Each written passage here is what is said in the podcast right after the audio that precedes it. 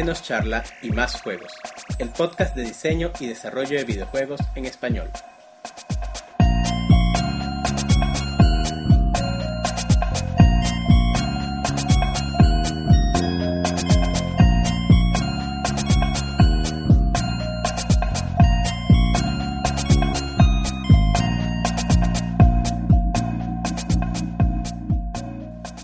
Hola a todos, están escuchando Menos charla y más juegos, el nuevo podcast de diseño y desarrollo de videojuegos en español. Soy Saúl González de la Universidad Simón Bolívar. En el episodio de hoy vamos a entrevistar a los miembros de La Cosa Entertainment, un estudio independiente de desarrollo de videojuegos. Ellos acaban de lograr un reconocimiento importante con su participación en el Square Enix Latin American Contest, un concurso abierto por Square Enix a todos los creadores de videojuegos en Latinoamérica. En este concurso, ellos obtuvieron el segundo lugar con su juego, llamado Klaus, K-L-A-U-S. Vamos a empezar dejando que cada uno de los miembros se presente. Víctor Velasco. Víctor, ¿qué, eh, ¿cuál es tu posición dentro de la compañía o incluso fuera de la compañía en que te, a qué te dedicas? Eh, bueno, eh, diseñador gráfico, diseñador de, de mecánica y música y sonido, pues, básicamente. Ok, perfecto. Eh, tenemos a continuación a Alessandro.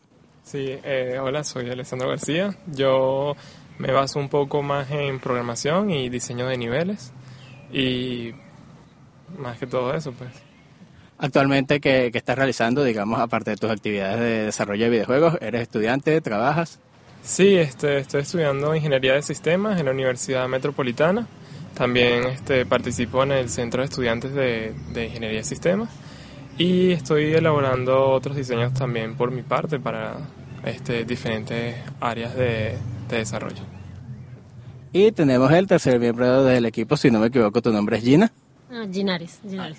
Ok. Este, bueno, me dedico al diseño de niveles y también a la programación. Y estoy en Ingeniería de Sistemas de la Universidad Metropolitana. También soy miembro del Centro de Estudiantes de Ingeniería de Sistemas.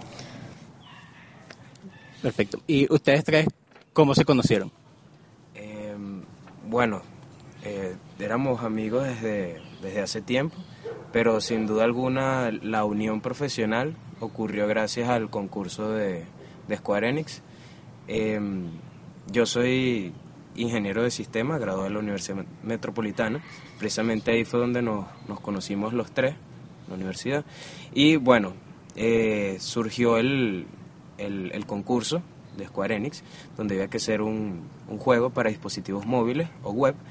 Y ya tenía más o menos un diseño, un concepto, había programado un poco, tenía el diseño gráfico, pero sin embargo me di cuenta de que yo solo no iba a lograr obtener el producto final que, que se deseaba y al tiempo que se requería.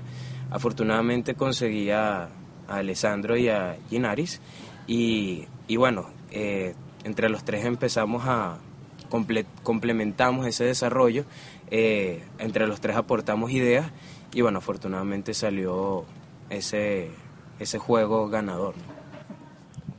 Perfecto. Y específicamente en el caso de Klaus, ¿cómo se dividieron las tareas entre los tres? Si hubo una división, digamos, estricta de tareas.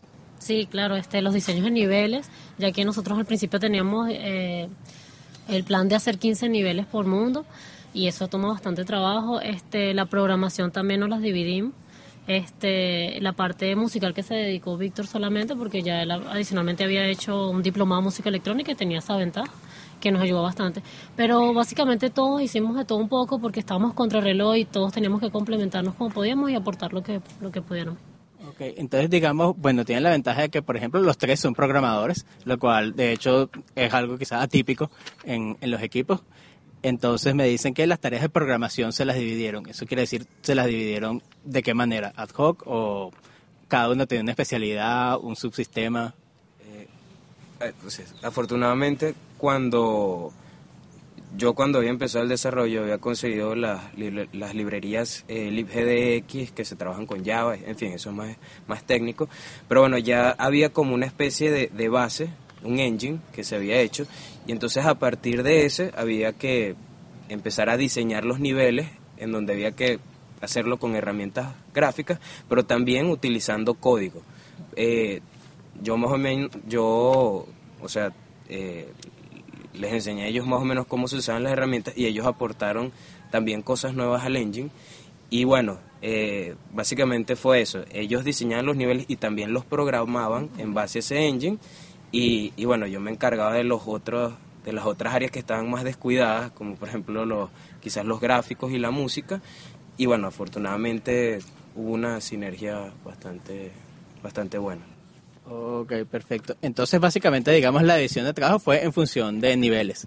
Es decir, si, por decir un ejemplo, si el juego tenía 5 niveles, 5 niveles los eh, perdón, si el juego tenía 15 niveles, 5 niveles lo hacía Víctor, 5 niveles lo hacía y 5 niveles lo hacía Alessandro. Ok. Y, digamos, en sus propias palabras, si tuvieran que explicar en qué consiste Klaus como juego o cuál es el aspecto más innovador o más importante de Klaus, ¿cómo lo describirían? Sí, eh, yo creo que mucha gente se da cuenta de que Klaus eh, a lo mejor lo pueden eh, poner, encerrarlos en un género de, no, bueno, obviamente esa es plataforma y este, a lo mejor no encuentran en un principio qué lo diferencia de los demás. Pero lo bueno de que nosotros este, estamos trabajando era, era para una plataforma que no tenía tantos juegos como a lo mejor las consolas los dispositivos móviles este, aún tienen muchas áreas que no se han eh, desarrollado por completo. Y nosotros aprovechamos que si, eh, por ejemplo, los controles, que nosotros no queríamos botones en la pantalla, entonces dijimos, bueno, vamos a hacer que podamos arrastrar el personaje, que llegue de un punto a otro, cómo pararlo, cómo subir. ¿Podrías describir un poquito mejor efectivamente esa parte de los controles, cómo es que funciona en Cloud? Sí, eh, si tú este, te, quieres dirigir de un punto A que está en la parte inferior del nivel hasta un punto B que está en la parte superior, nosotros no teníamos, eh, por ejemplo, un botón de saltar en la pantalla o como un A, por ejemplo, en los controles de mando, sino que queríamos, eh, más que todo, que Cloud se dirigiera a través del nivel mediante plataformas que, que subían y bajaban, mediante resortes que lo hacían eh, rebotar eh, contra las paredes o contra el suelo. Y todo era eh, Klaus moviéndose, moviéndose fluidamente, arrastrando al personaje eh, mediante el nivel. Entonces, básicamente, ustedes buscaron en el género de plataformas, que es un género típico de las consolas o de todos estos videojuegos que se manipulan con el gamepad, con la cruz de control y los botones, buscar ese género asignarle nuevos controles adecuados a los dispositivos, los dispositivos móviles que tienen pantalla táctil. Y ustedes consideran que esa es la principal innovación o una de las principales innovaciones. ¿Y cómo llegaron a esos controles? Fue para ustedes relativamente, digamos, eso es una meta. Es decir, yo quisiera tener unos controles adecuados para la pantalla táctil en un sistema de plataforma. Basados en ese objetivo, llegar a la solución a la que llegaron ¿Fue fácil o fue difícil? ¿Hicieron muchos intentos? ¿Cómo fue ese proceso? Quizás lo, lo más difícil fue conseguir el... O sea, en, papel todo se veía muy sencillo, ¿no? Simplemente, bueno, el jugador arrastra plataformas, el jugador puede arrastrar clouds solamente de forma horizontal y para moverse verticalmente tiene que usar las plataformas que el mismo jugador eh, emplea. Pero cuando te pones a ver en, en programación, ¿no? ya en implementar ese diseño, es qué, qué tipo de, indicador le das al jugador para que él sepa exactamente lo que él tiene que tocar. Pues. Entonces es hacer muchas pruebas eh, con usuarios para ver eh, qué es lo que se tiene que qué es lo que tiene que hacer exactamente el jugador para poder llegar de ese punto A al punto B. Algo que también nos, nos dimos cuenta los tres mientras estábamos eh, haciendo el diseño es que Em, casi no se movía el jugador, se movía más que todo el entorno. Entonces, ¿por qué no usar eso en la narrativa?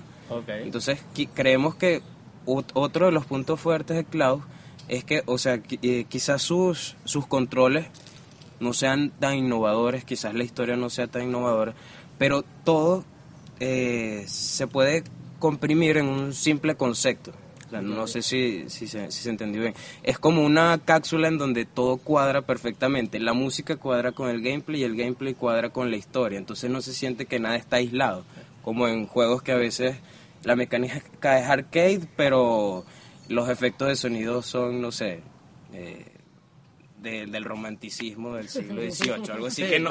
Básicamente están en conflicto o, o no están en, en sinergia o en resonancia ambos términos. De hecho, no sé si has este, leído el libro de Jesse Shell, El arte del diseño de juegos, donde yo creo que eso que tú tratas de, lo que estás diciendo, él lo describe muy bien, sobre todo porque él primero introduce lo que son los distintos elementos de los juegos, que son los que has descrito, mecánica, narrativa, estética, y él inmediatamente después presenta la idea del tema, que es cuando un juego está temáticamente correcto, cuando todos los elementos del juego están en función de ese tema o en sinergia los unos a los otros. Y no sé si él lo, lo llega a decir con estas palabras, pero me da la impresión de que él quería presentar esto como ese factor X o ese plus alfa o ese elemento de que el todo es más allá que de las partes en un juego. Que a veces uno no lo logra describir con palabras, pero dice porque este juego es tan bueno, porque este juego resalta más allá de sus factores constituyentes, es porque están pues combinados. Bien, y después de, de que ha este, terminado este proyecto de, de Cloud, creo que si les preguntaría qué es lo que ustedes consideran que les salió mejor, posiblemente me dirían, bueno, nos ganamos el, el premio, eso es lo que estamos más contentos. ¿Qué consideran ustedes que fue lo que les salió peor o que salió mal o que harían de manera distinta si lo tuvieran que volver a hacer? Wow. Eh, yo O sí- sea, sí, de manera distinta, no sé. tengo algo. Sí. Eh, por ejemplo, hay algo que me saca de quicio todavía, soy un poco maniático en eso, pero es en el, en el nivel 3 del mundo 1. sí, yo todavía tengo pesadillas con ese nivel, porque creo que solamente hay que mover dos o tres tiles para que se enseñe bien la mecánica de parar al personaje y a veces era un poco frustrante, es un poco frustrante ver eso, pues. Creo que eso es lo que me está sí, matando. Sí, O sea, digamos, es un problema eh, de transmitirle, de comunicación con el jugador. En ese momento estás presentando una mecánica nueva y al jugador crees que no se la estás transmitiendo bien. A- Algo que, bueno, Sandro también puede enfatizar más en eso, que algo que queríamos eh, eh, colocar en el juego era el hecho de no enseñar las mecánicas a través de tutoriales fastidiosos con videos largos donde el, persona, la, el jugador no interactuara para nada. Queríamos que el diseño del nivel le enseñara al personaje, como Mario Bros, pues, por ejemplo, Super Sí, Mario Bros. Pero sin embargo, este, por muy simple que fuesen las mecánicas, nosotros cuando pusimos a probar el juego, sobre todo en la Game Expo, nos dimos cuenta que muchas personas no entendían que podían parar el personaje a pesar de que estaba ahí escrito en la pantalla y no lo quisimos hacer como un tutorial introductorio, sino que el texto está en la pantalla, que tú no tengas que saltarte algo, sino que lo puedes leer. Y sin embargo, muchas personas no entendían esa mecánica de tener el personaje. Entonces creo que eso sí deberíamos, o bueno, tal vez hubiésemos mejorado eso. Bueno, tengo entendido que, digamos, lo que se hace, el, el- la solución típica en esos casos es poner, cuando tenemos una mecánica y no estamos seguros si el jugador la está entendiendo, es poner algún tipo de obstáculo de manera que el jugador no pueda avanzar si no, si no ha dominado esa mecánica. Eso, El problema precisamente era ese, que nosotros no habíamos evaluado de que si había una forma de pasar al nivel sin aprender la mecánica. Y cuando presentamos el juego nos dimos cuenta que los jugadores eran más listos que nosotros en ese Y, sentido. y luego también pasaban otros niveles sin haber pasado esa mecánica, sin haber aprendido esa mecánica. Entonces nosotros nos frustrábamos porque no, tienes que pararlo y, y nunca lo hacían. Claro, claro. Bueno, aquí este hemos les quería preguntar un poco sobre su filosofía de diseño. Aquí en la conversación ya han surgido dos cosas. Una de ellas es que quieren evitar las tutoriales, usar un poquito la filosofía de diseño de estar conscientes de cuáles son las competencias o las destrezas que ha acumulado el jugador y activamente como parte del diseño ir, ir entrenando al jugador en cada una de esas competencias y, y ir construyendo un, como un árbol de competencias en el sentido de que cada nivel debería utilizar o debería requerir, requerir aquellas competencias o destrezas que el jugador haya aprendido en los niveles anteriores. Y por otra parte, hablamos un poquito del diseño iterativo, en el sentido de que ustedes hicieron playtesting. Quería escuchar un poquito más del el proceso de, de playtesting de ustedes. ¿Qué tan conscientes eran de la necesidad del playtesting antes de em- empezar el proyecto? Bueno, sí. Eh, nosotros eh, sabíamos que teníamos un cronograma que teníamos que cumplir. Yo creo que muchas veces cuando uno está realizando un videojuego se queda pensando en cuánto tiempo le falta ¿cuánto tiempo, eh, ¿cuánto tiempo sacarías un nivel o un mundo con 10 niveles? Y nosotros dijimos, bueno, tenemos pautado hasta esta fecha terminar tantos mundos, tenemos que realizar tantos niveles por mundo. Creo que lo bueno era dividirnos las tareas para así cumplir con ese cronograma. Creo que es muy importante establecer fechas y cumplir con esas fechas. Pero el, el, yo creo que esa fue otra de las deficiencias de Klaus, porque al mismo tiempo no nos, o sea, tuvimos mucha suerte también creo, ¿no? Porque no tuvimos mucho tiempo de playtesting. ¿no? El playtesting fuimos nosotros mismos, eh, mi novia Samantha Fernández, que la tengo que nombrar acá, eh, y, y, otras personas a las cuales les pasábamos el juego, ¿entiendes? Pero ese playtesting duró apenas como dos o tres semanas y eso creo que con más playtesting se hubiesen solucionado esos pequeños problemas. Esas dos o tres semanas fueron precedidas de cuánto tiempo de implementación o desarrollo sin playtesting fuera del equipo de desarrollo? Eh, wow, sí, fueron como tres o tres meses de desarrollo en donde hacíamos el playtesting, pero solamente, o sea, interno, porque yo, o sea, ¿cómo, cómo decirlo? Eh, no quería hacer playtesting con un producto que todavía no estaba finalizado y no digo todos los niveles, digo que ni siquiera el primer nivel yo me sentía conforme con la movilidad. Entonces hasta que yo nosotros estuviéramos conforme con la movilidad de, de un nivel, no íbamos a hacer playtesting. Pues. La otra eh, deficiencia que tuvimos es que no teníamos, no, era imposible tener todos los dispositivos donde se iba a correr este juego, por, lo cual era a lo mejor más fácil eh, si hubiésemos programado para una consola, probarlo en esa consola y bueno, a lo mejor nos damos cuenta de ciertos bugs o errores que no encontrábamos eh, cuando nosotros este, solo tuvimos una tableta y un dispositivo celular para poder probar estos juegos. Bueno, lo que tú estás diciendo se orienta sobre todo a el playtesting en función de buscar los bugs o errores sobre todo de programación, mientras que en el caso de Víctor está hablando más bien de un playtesting de las mecánicas del juego, digamos, más relacionado con, el diseño. Ambos, por supuesto, son importantes, pero en el caso del el playtesting para la programación, como ya tenemos una, digamos, una historia del desarrollo de software, digamos, el desarrollo de software que no es de juegos, sino general de, aplicaciones donde existen también ese tipo de errores, existe un poco como ya la disciplina o la mística de saber al final hay que hacer pruebas. Pero en el campo del diseño de videojuegos, que es un poco más nuevo o por lo menos no se ha disciplinado de tal manera, a veces esa idea de que uno, las mecánicas que uno tiene, uno las tiene que probar para saber si funcionan como uno realmente lo imagina, a veces ese conocimiento falta un poco. Hay una nueva ola que dice, pues, efectivamente eso hay que hacerlo y las pruebas en vivo hay que hacerlas lo antes posible en el campo de desarrollo, pero ustedes también están eh, diciendo la contraparte de ese punto de vista, que es si nosotros todavía no estamos satisfechos dentro del mismo grupo en cómo funciona la mecánica, no tiene sentido avanzar a, a una etapa de pruebas fuera del grupo. Sí, recuerdo eh, mucho que yo me sentí un poco frustrado porque terminábamos de hacer un... Terminábamos de... Ok, terminamos de, de, de hacer un nivel lo probamos y cuando lo probaba Ginari o tú que, que esto es aburrido, esto no me gusta.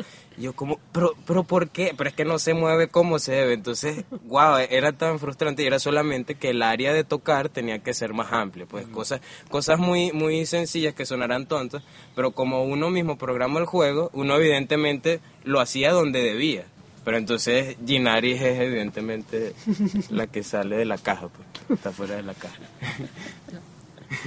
Eh, ah, yo también me, gustaría añadir algo que, me vino a la mente cuando estábamos teniendo esta, esta conversación, que es que era difícil enseñarle a los jugadores estas mecánicas porque no es un juego típico, ¿entiendes? Si hubiese sido un juego de plataformas en consola, la mayoría de las personas saben que se tienen que mover con un joystick y que tienen que presionar A para saltar. Pero aquí el eh, cómo mueves al personaje, cuál es el objetivo, era más difícil porque era otro dispositivo y otro género distinto. Pues.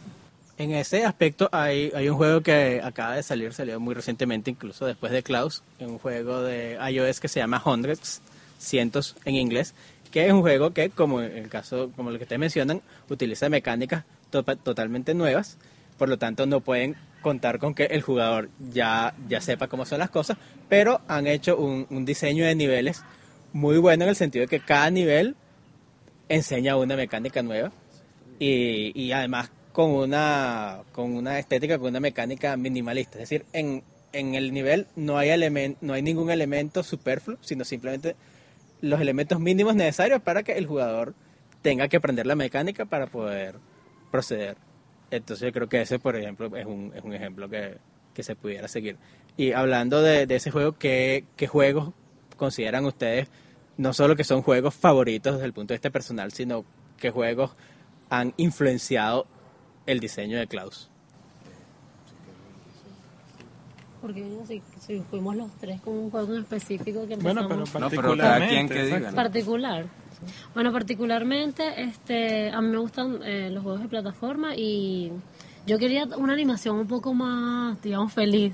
Eh, Víctor era el que quería algo más serio, más, Una animación, sí, o un diseño más, más bonito, o sea, más alegre.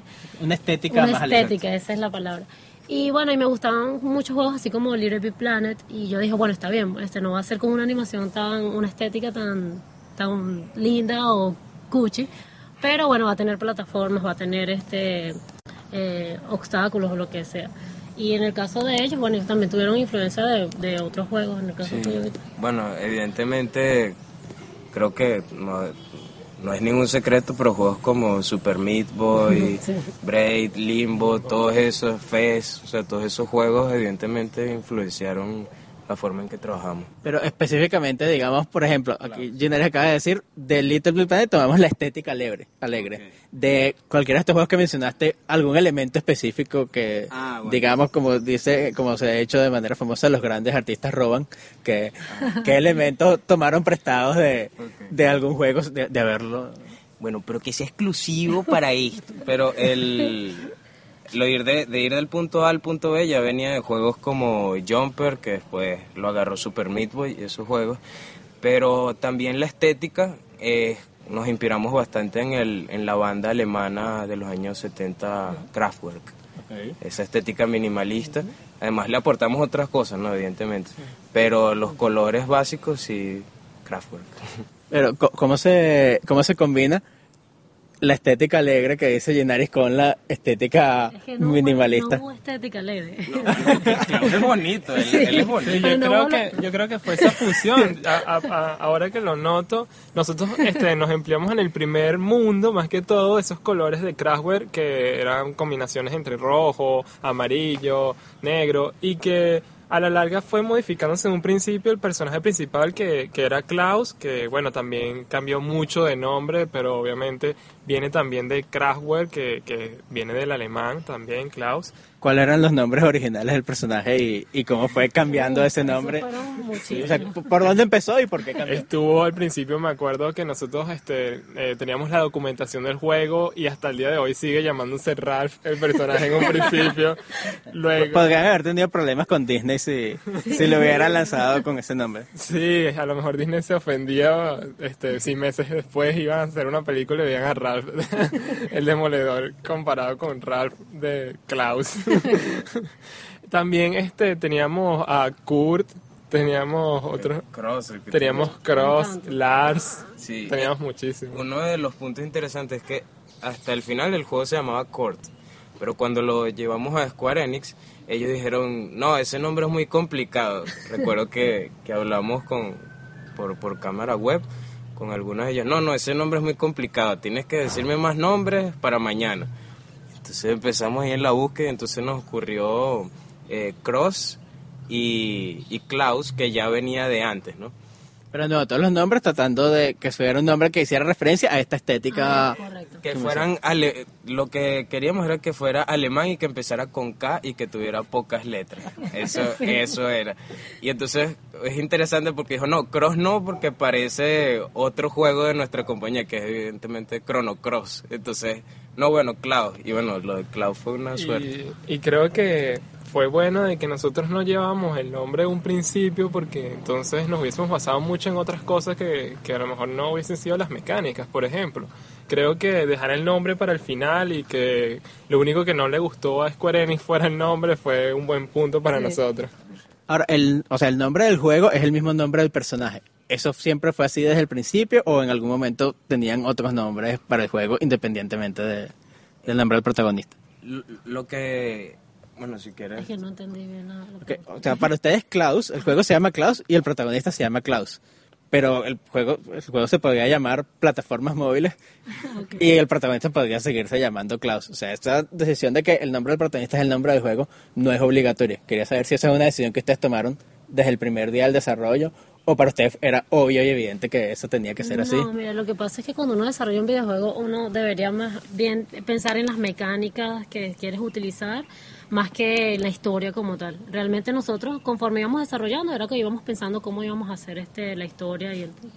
Sí, fue, fue bastante interesante eso porque estábamos diseñando un nivel, ya teníamos básicamente lo que queríamos hacer y de repente alguien llegaba con una idea, oye, ¿qué tal si el personaje resulta que es un robot que está en serie y todo eso? No, no, pero ¿y qué tal si entonces es Klaus? ¿Y qué tal si amanece tatuado con el, el nombre? Y bueno, al final de todas esas, ¿y qué tal surgió toda la historia de Klaus que estamos Sí, es muy contentos? difícil decir, mira, la historia con la estética y todavía no tienes la mecánica.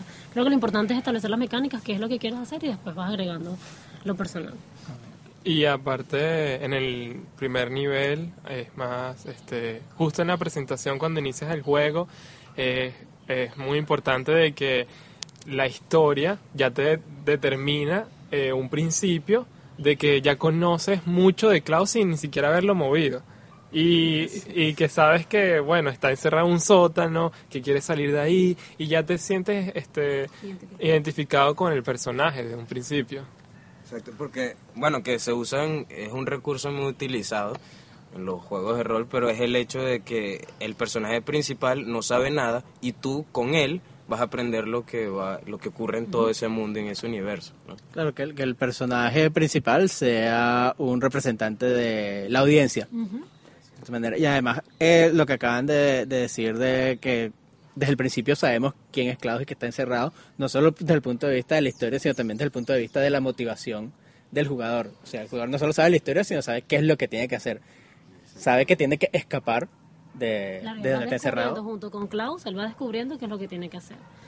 Él, él- él es que el que el- perdón, él es el que va mostrándole a Klaus lo que tiene que hacer y realmente tú te- como jugador te sientes identificado con él porque estás en la misma situación, no sabes lo que tienes que hacer, tienes que ir aprendiendo con Y, y lo que quisimos hacer énfasis también es el, el- el pacing, ¿no? la intensidad de la historia, cómo va cambiando a medida que el juego va pasando. Eh, a cada rato hay algún punto de giro en las mecánicas en la historia que entonces te dice, wow, qué increíble esto. Entonces ahí eh, incrementa tu motivación para seguir jugando el juego. Eh, por ejemplo, y no es ni un spoiler porque sucede apenas en el segundo o tercer mundo, o sea, se, rompe la cuarta pared donde si tú te sentías vinculado con Klaus, en que tú eras Klaus, se rompe eso porque ya él se da cuenta de tu presencia. Entonces ya tú eres un compañero de Klaus y no eres Klaus como tal. O sea, me imagino que te, estás te refieres al, momento del juego donde Klaus empieza a- empieza a hablarle al jugador. Que no, no recuerdo exactamente cómo son los diálogos, pero empieza, si quieres, dígame, este, le empieza a decir quién eres tú o por qué estás haciendo esto. No, O sea, no sé, él- recuerdo exactamente cuáles son los, Ah, bueno. los diálogos. Eh, Él, él empieza diciendo frases como, oye, pero llegué bastante fácil a, a esta puerta. Oye, esa plataforma se movió sola, ¿cómo, cómo, fue que me, ¿cómo fue que ocurrió eso? Y entonces, quien quiera que seas tú que me estás ayudando, gracias. Entonces ahí es como el primer vínculo de, del jugador con Klaus. ¿no? Sí, es, es determinante de que Klaus se, se da cuenta de que él, él se siente controlado por alguien. Y al principio está, eh, se siente agradecido con el personaje de que haya... Con el jugador. Eh, sí, con el jugador. El personaje se siente identifica- identificado con el jugador y, y viceversa. Entonces ya es como que un trabajo mutuo de que ambos quieren salir de ahí. Por más que en un principio tú te sientes que eres Klaus y luego te sientes como un dios que estás moviendo el mundo de Klaus. Y luego Klaus se pone, irre- eh, eh, se pone eh, sí, rebelde y empieza a, a actuar de, de un modo en que él ya no quiere estar más vinculado al, al jugador y, y el jugador ya tiene que interactuar ya con, e- con esas situaciones. Ahora que mencionaste el, el pacing, digamos, básicamente dijiste que querías que hubiera giros o de las mecánicas o de la trama o de la narrativa, en algún momento buscaste que fueran al mismo tiempo, buscaste que fueran intercalados. ¿Cuál fue la, la estructura que ustedes buscaron para mantener ese pacing que ustedes consideran ideal? Eh, Sí, sí. ok. el, em, el juego al principio estaba dividido en cinco mundos distintos. Luego fueron cuatro mundos y el final, por cuestiones de tiempo. Pero la idea es que al principio de cada mundo, lo normal en un juego bien diseñado es que cada mundo tenga una mecánica distinta. Pero ¿por qué no en cada mundo hay un también punto de giro en, en esa historia? En- entonces lo vimos como cinco capítulos distintos de, de una misma historia en donde eh, transcurren las curvas de pacing. Ok, perfecto. Y bueno, ya que he- hemos estado hablando pues de, de todas estas distintas técnicas y eh, también te mencionaron que, que han leído el libro de, de Shell, que lo has leído tú, Sí. Víctor, creo que no, estoy memorando, no sé si, si han revisado, o eh, pues qué, qué otros libros de diseño, artículos de diseño o, o, o referencias de- del mundo de los videojuegos desde el punto de vista del desarrollo consideran ustedes que, que han sido una, una influencia o que han cambiado su manera de, de desarrollar. La película esta de los juegos independientes, ¿cómo que se llama? Indie Game The Movie. Indie Game es- Siempre soy mala con los nombres. Bueno, esa también fue bastante buena porque habla de cada desarrollador, de cómo ve las cosas y eso de verdad influyó bastante. Y muchos de esos desarrolladores este, con los que nos sentimos a veces identificados fue, fueron como que base para nosotros, ya que particularmente a- al final nos dimos cuenta de que nosotros no íbamos a hacer un trabajo de un juego AAA, sino de un juego independiente. Y teníamos que trabajar para lograr un, un juego independiente que tuviera tanto éxito como uno AAA o hasta mucho más. Por lo cual este, hemos estado viendo sobre todo muchas entrevistas, podcasts como este, que le han hecho a personajes este, de los grandes juegos como Jonathan Blow de Braid y también este, a Macmillan de Super Meat Boy, que nos han, este, eh, nos han reflejado cómo ellos ven un videojuego en cuanto al diseño. También este, vimos unos de hasta de Miyamoto y Sí, sí, es curioso como también esos juegos triple A, donde uno solamente ve quizás los gráficos y, y mecánicas genéricas, también hay una persona que se dedica al, al diseño, ¿no? Pues compartiendo una anécdota, Nintendo siempre tiene también una serie de entrevistas a Satoru Iwata, el, el presidente de Nintendo. Donde el entrevistador es Satoru Iwata, que es, Iwata 6. Exactamente. Y wow, y dicen unas cosas, por ejemplo, yo aprendí bastante sobre el diseño de niveles en Donkey Kong Country Returns, donde uno ve lo complejo que es el, el desarrollo de un juego, no solamente en la parte técnica, que es lo que usualmente la gente ve, sino en el, en el diseño de los niveles. Eh, bueno, y hay distintas, distintos blogspot, pues in- indie game, indie- indiegames.com. Eh, Sí, hay bueno, páginas pues, web, este, por ejemplo, Gamasutra también nos puede ayudar muchísimo. Eh, nos hemos visto, eh, también se trata también de, de experimentar también como jugador. A lo mejor te enseña algo a, dis- a diseñar. Eh, ya que, por ejemplo, jugamos muchos eh, videojuegos independientes que han participado en distintos festivales, eh, como en el Indicate, y, y que nosotros este, le sacamos el fruto a cada uno de ellos para saber cómo ellos lograron a, eh, representar unas mecánicas o un diseño de nivel en cada uno de esos juegos. Y que pueden ser tan originales y de verdad, por lo menos en el caso de Limbo o Super Meat y que son hechos por eh, pocas personas y que lo pueden lograr y tienen una visión distinta de videojuegos, eso realmente es bastante inspirador. Y nos hizo desarrollar, este no desarrollar, querer ser desarrolladores de videojuegos y, y qué bueno que tuvimos el éxito de Cloud, o sea que vamos por buen camino, por lo visto.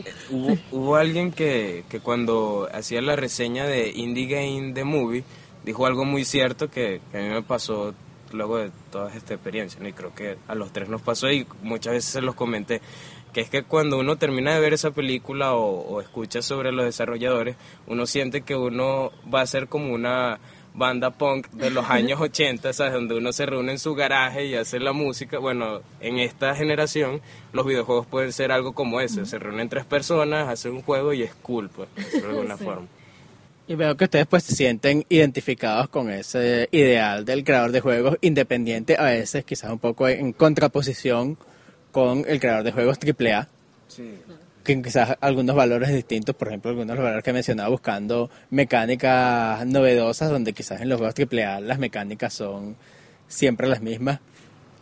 Y, ese no, tipo y de no solo eso, sino tú como desarrollador independiente, tú puedes hacer algo tuyo, o sea, con tu sello personal. Eh, si tú estás en una empresa desarrolladora de videojuegos, tal vez vas a hacer lo que ellos quieran. Y no es que esté mal, agarras experiencia. Pero no hay nada mejor que hacer algo tuyo con tus amigos y decir, mira, queremos hacer esto y lo haces a tu manera y sea un éxito o no, pero es algo personal, es tuyo.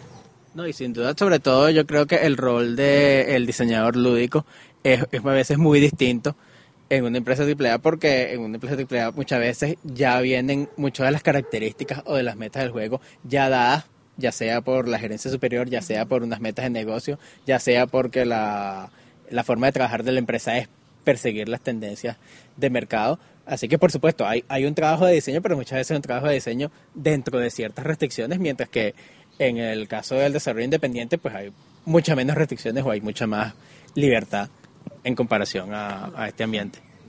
Bueno, quería agregar también otra de las referencias que, bueno, ya mucha gente lo conoce, pero nunca está de más, que son los videos de, de extra credits, que siempre son bastante informativos. Bueno, eso, pues.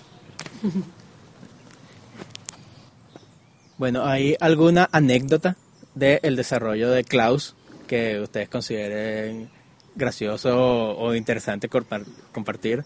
Pare- parece que por sus caras parece que hay, hay alguna.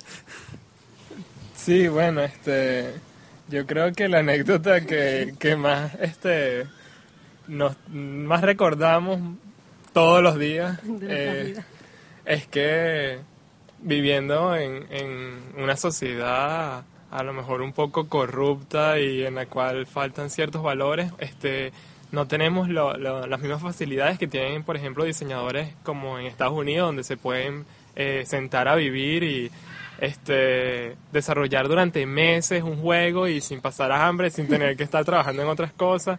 Y nosotros tuvimos la mala suerte de que un día saliendo de casa de Víctor, este, nos robaron nuestros instrumentos de trabajo.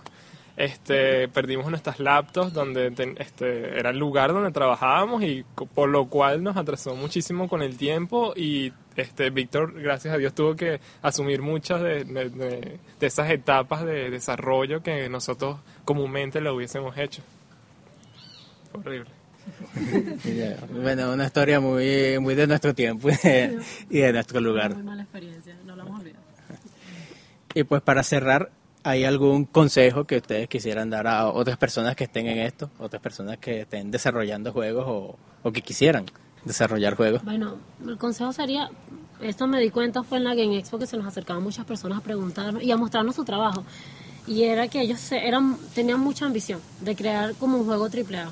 Y haciendo este diseños y diseños y me mostraron diseños, pero todavía no tenían una mecánica establecida. Entonces lo ideal es que piensen qué es lo que quieren hacer antes de estar diseñando personajes, historias, porque no sabes si al final los vas a usar o los vas a desechar conforme vayas desarrollando. Y que se saquen de la cabeza hacer un super juego AAA cuando pueden hacer algo más sencillo, porque realmente un juego AAA cuesta mucho dinero, mucho personal y es una realidad, pues no se puede hacer entre tres personas. Creo que, creo que Jonathan Blow sacó más o menos la cuenta de una persona haciendo un Call of Duty, creo que se iba a tardar como ocho años más o menos, solamente siendo código todos los días, ¿no? Entonces hay que ya quitar esa mente. Este, precisamente lo que tú estás diciendo es que si una persona quiere hacer un juego por su cuenta, mencionaste que antes de hablar de personajes o de historia que se fuera a las mecánicas.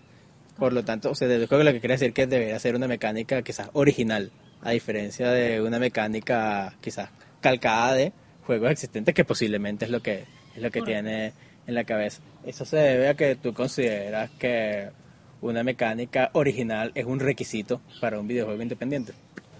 Eh, claro, bueno, ni tanto original, porque puedes traerte mecánicas ya establecidas, pero la idea es que le des un toque personal y hacerlo de manera más dinámico y, y atractivo. Eso también influye bastante la estética, ¿no?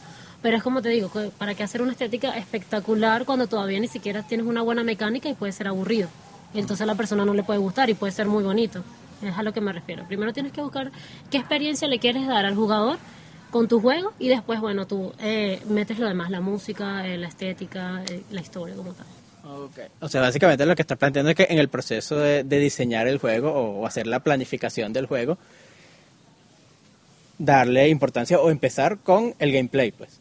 Ver si el juego efectivamente es divertido y si ya sabe, después de poder comprobar si es divertido o no, es que vamos a añadirles otros elementos porque si no es divertido, pues todo, todos esos personajes, toda esa historia, pues al final... Hacer trabajo innecesario. Sí, trabajo innecesario. Algo que, como cada quien, para decir el consejo, yo creo que un, un consejo es que de todo aspecto, de, de todos tus gustos, tú puedes sacar material para los videojuegos.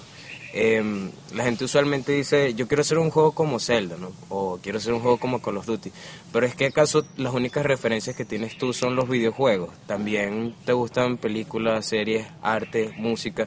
Por ejemplo, en Klaus específicamente, eh, la estética de Kraftwerk, música muy parecida de, de Patch Mode y quizás la jugabilidad más o menos de Super Meat Boy, Braid, eh, Van Gogh y y, música también. Eh, y el, los viajes en el tiempo, ¿no? Eh, en Limbo, eh, impresionismo alemán también, de los años 30 más o menos. Que las referencias no son solamente videojuegos, sino que hay mucho más para ver y eso te ayuda a... Incluso una historia para tu videojuego puede ser una historia leída en periódico y la puedes adaptar a un videojuego. Es básicamente eso. Entonces, pues el consejo a, a los diseñadores es que se nutran de todo lo que ofrece el mundo más allá de más allá de pues, lo que ya somos expertos que son los videojuegos. Bueno, pues muchas gracias a los tres. Acabamos de entrevistar aquí al equipo de Cloud, ganador de eh, o segundo lugar en el concurso de Square Enix para Latinoamérica. Y pues con esto concluimos eh, nuestro este episodio de Menos charla y más juegos. Queremos agradecer a eh, Ciro Durán y Yole Quintero, organizadores del Caracas Game Jam, que nos dieron este espacio para realizar la entrevista y a los equipos, a Artevisión USB por eh, los equipos que nos prestaron. Muchísimas gracias y nos vemos en el próximo capítulo.